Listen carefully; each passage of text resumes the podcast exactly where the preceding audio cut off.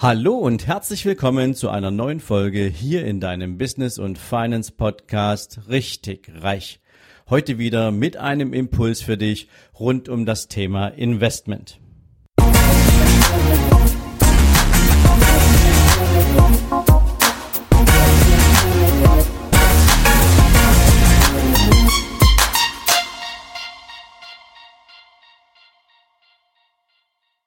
Guten Morgen und herzlich willkommen zu einer neuen Investing-Folge. Und heute möchte ich mit dir gern einmal über die Grundlage von allem sprechen, zumindest im physischen Sinne, wenn du so nennen willst, was Investing überhaupt möglich macht. Und das ist das Thema Kapital.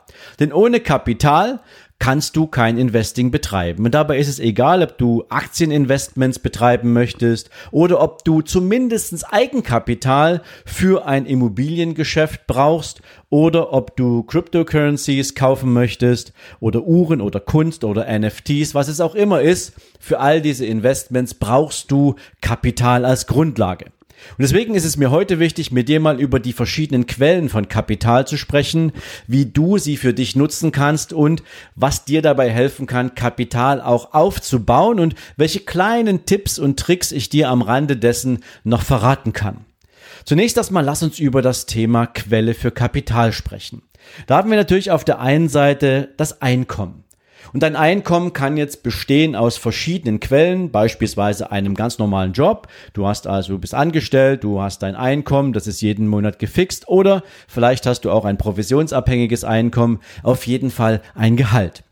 Es kann aber auch sein, dass du nebenberuflich ein kleines Business hast, mit dem du im Empfehlungsgeschäft, Network Marketing oder ähnlichen Strukturen ein paar Euro zusätzlich verdienst es kann auch sein, dass du selbstständig bist und ein Unternehmen hast und damit natürlich, hoffentlich zumindestens, am Ende eines Quartals, eines Monats, welchen Zeitraum du jetzt auch immer für dich erwählen möchtest, einen entsprechenden Überschuss hast nach Abzug aller deiner persönlichen Lebenshaltungskosten.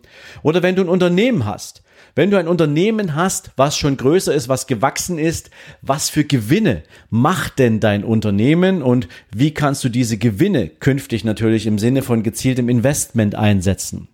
Es können beispielsweise auch Mieteinnahmen sein, die du aus einer bestehenden Immobilie beziehst oder beispielsweise, weil du dir mal irgendwann ein Apartment für die Nutzung von Airbnb ge äh, gekauft hast.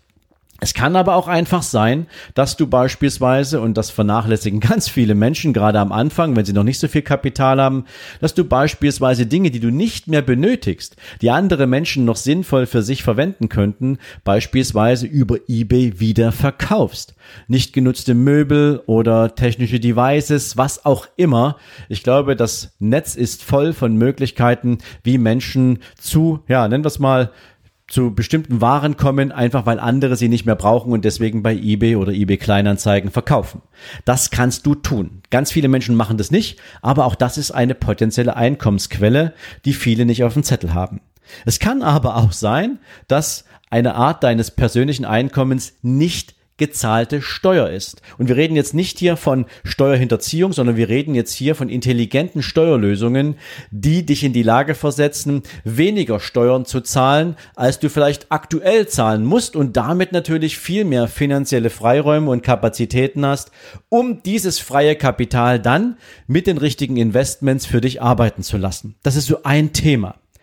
Natürlich musst du, um zu ermitteln, was du für ein Budget hast, was du für ein Einkommen zum Investieren hast, von deinen gesamten Einnahmen zunächst erstmal deine Ausgaben abziehen. Also alles, was dein Lebensunterhalt beschreibt, alle Kosten, die du hast für Miete, Strom, Wasser, Gas und was es sonst noch alles so gibt, Lebenshaltung, Klamotten, Telefon, Spritgeld, was auch immer es ist.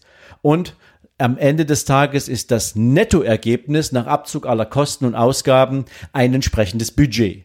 Ein Budget, was dir zur Verfügung steht und das du jetzt verteilen musst. Und du erinnerst dich, es gibt natürlich finanzielle Ziele. Es gibt kurzfristige finanzielle Ziele, mittel- und langfristige finanzielle Ziele und das sind praktisch auch die drei Töpfe, auf die du dein Budget verteilst. Das heißt also kurzfristig kleinere Anschaffungen oder ähnliches, ein Urlaub, was auch immer. Mittelfristig vielleicht eine größere Anschaffung, das nächste Auto oder ein lang, ein großer, langer Urlaub mit der ganzen Familie. Auch das können Dinge sein, auf die du im mittelfristigen Bereich abstellst oder Eigenkapital zu erwirtschaften für den Erwerb einer eigenen Immobilie und langfristig natürlich für das Vermögen, was du aufbauen möchtest, aus dem heraus du später einmal Erträge haben möchtest, mit denen du deinen Lebensunterhalt verdienst. Also sprich, wo Geld entsteht, was später mal Geld für dich verdienen soll.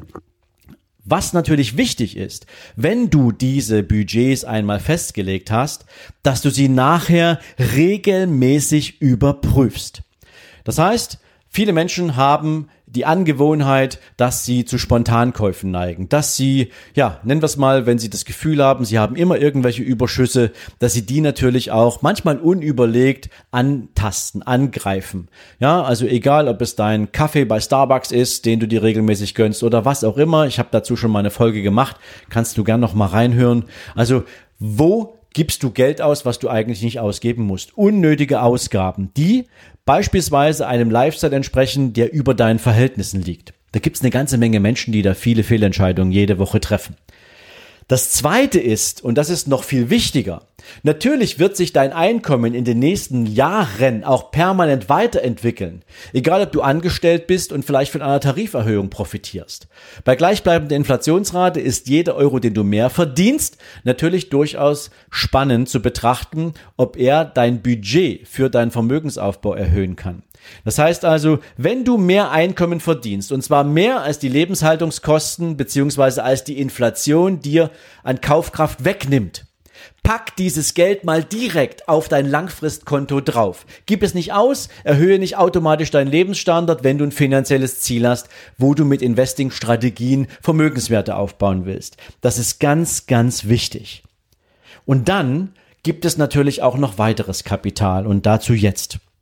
Es gibt beispielsweise Kapital, was in stillen Reserven einer Immobilie steckt. Ich mache den Beispiel, du hast vielleicht jetzt ein Eigenfamilie, Einfamilienhaus oder du hast eine Eigentumswohnung und die hat einen bestimmten Wert. Und du hast meinetwegen schon die Hälfte abgezahlt und jetzt könntest du theoretisch sagen, ah, okay, Jetzt habe ich 50 Prozent an stiller Reserve in dieser Immobilie. Ich nehme jetzt eine neue Hypothek auf diese Immobilie auf und finanziere damit das Eigenkapital für zwei weitere Einfamilien, äh, für weit, zwei weitere Eigentumswohnungen oder für ein Airbnb oder was auch immer und stelle mir damit eine zukünftige weitere Einkommensquelle zur Seite. Das sind beispielsweise Kapitalströme, die viele Menschen gar nicht auf dem Zettel haben, weil sie zunächst erstmal froh sind, dass sich eine Immobilie entschuldet. Die richtig vermögenden Menschen machen das genauso. Schau mal gerne auf meinem YouTube-Kanal vorbei, da habe ich vor einigen Tagen ein Video hochgeladen zum Thema Phantomeinkommen. Genau darum geht es in diesem Video, was das Thema stille Reserven von Immobilien betrifft. Zum Beispiel. Aber es geht natürlich auch um die Gewinne deines Unternehmens. Unglaublich viele Unternehmer sind der Auffassung, dass sie am Ende eines Jahres nur den Nettogewinn ihres Unternehmens für investive Zwecke verwenden können und damit natürlich ein eher kleineres Wachstum produzieren. Nebenher gibt es aber noch verschiedene Möglichkeiten, sich Fremdkapital zu besorgen, beispielsweise über Förderprogramme der EU oder des Bundes. Und du damit natürlich das, den Gewinn deines eigenen Unternehmens gar nicht angreifen musst. Und wenn du dann mit einer gezielten und sinnvollen und intelligenten Investmentstrategie die Gewinne deines Unternehmens für dich arbeiten lässt, während du dir Fremdkapital zu sehr, sehr günstigen Zinskonditionen und mit attraktiven Laufzeiten von den Förderbanken holst, um das Wachstum deines Unternehmens zu finanzieren, hast du eine Menge mehr richtig gemacht als 90 Prozent der Unternehmer in Deutschland. Und das sind auch nochmal Kapitalquellen, an die wenige Menschen denken. Und deswegen kann ich dir nur empfehlen, schau genau drauf, wo du dein Kapital herbeziehst, wie du dein Kapital aufbaust, wie du es weiterentwickelst und vor allen Dingen, wenn du ein Unternehmen hast, wie du ganz gezielt über den Einsatz von Fremdmitteln deine Möglichkeiten, die Gewinne deines Unternehmens zu Investitionszwecken zu nutzen, auch wirklich in die Tat umsetzt. Und solltest du noch nicht genau wissen, wie man das macht und solltest du Fragen dazu haben, dann kann ich dir nur empfehlen, ich hatte es letzte Woche schon einmal erwähnt, sichere dir gern den 11. und 12. September. Denn dann werden wir die Unternehmeroffensive 4.0 für dich veranstalten und da lernst du alle diese Tricks kennen. Du wirst nicht nur lernen, wie du dein Kapital als Unternehmer entsprechend sinnvoll aufbaust und entsprechend sinnvoll einsetzt, sondern du wirst noch viel mehr lernen. Du wirst Tools bekommen, die dir die Möglichkeiten zeigen, wie du als Unternehmen Investmentkapital erwirtschaften kannst, wie du als Unternehmen natürlich auch das Wachstum deines Unternehmens so gestalten kannst, dass du künftig von einer progressiven Entwicklung deiner Gewinne profitieren kannst und natürlich viel schneller auch deine finanziellen Ziele erreichen kannst. Und nebenher wird es noch ganz, ganz viele andere spannende Dinge geben. Ich werde dir dazu bei Gelegenheit noch einiges mehr erzählen, aber heute mein Hinweis, schreib dir schon mal den 11. und 12. September in deinen Kalender, wenn du Unternehmer bist, wenn du selbstständig bist oder wenn du mit dem Gedanken spielst, ein eigenes Unternehmen zu entwickeln.